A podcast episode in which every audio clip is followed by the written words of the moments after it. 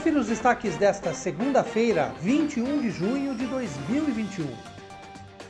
O vereador Pedro Kawai foi verificar a execução da Operação Tapa Buraco, realizada recentemente pela Prefeitura em algumas ruas do bairro Castelinho, entre as quais a rua Antônio Fará, que foi objeto da indicação número 2150 feita pelo vereador. Kawai aproveitou para visitar a nova academia ao ar livre instalada na rua Hildebrando Seixas Siqueira, um pedido que ele fez ainda na administração anterior e que foi implantado agora pelo atual governo.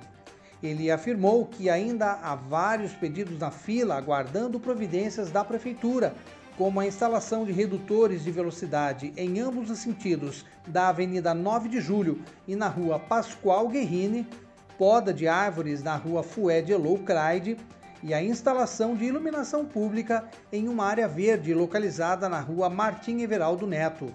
Kawai afirmou que reconhece a prioridade da prefeitura nos investimentos dedicados à saúde, mas lembrou que há recursos no orçamento público para a manutenção da cidade e que esse também é o papel da prefeitura.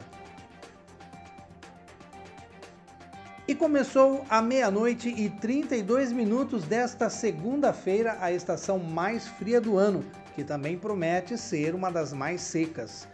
O inverno se encerra apenas às 16 horas e 21 minutos do dia 22 de setembro.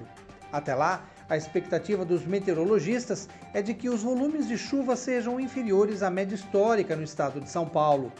Em outras palavras, muito provavelmente haverá uma das mais severas estiagens dos últimos anos, o que impactará diretamente no bolso dos consumidores, porque sem chuvas entra em vigor a temida bandeira vermelha de energia elétrica.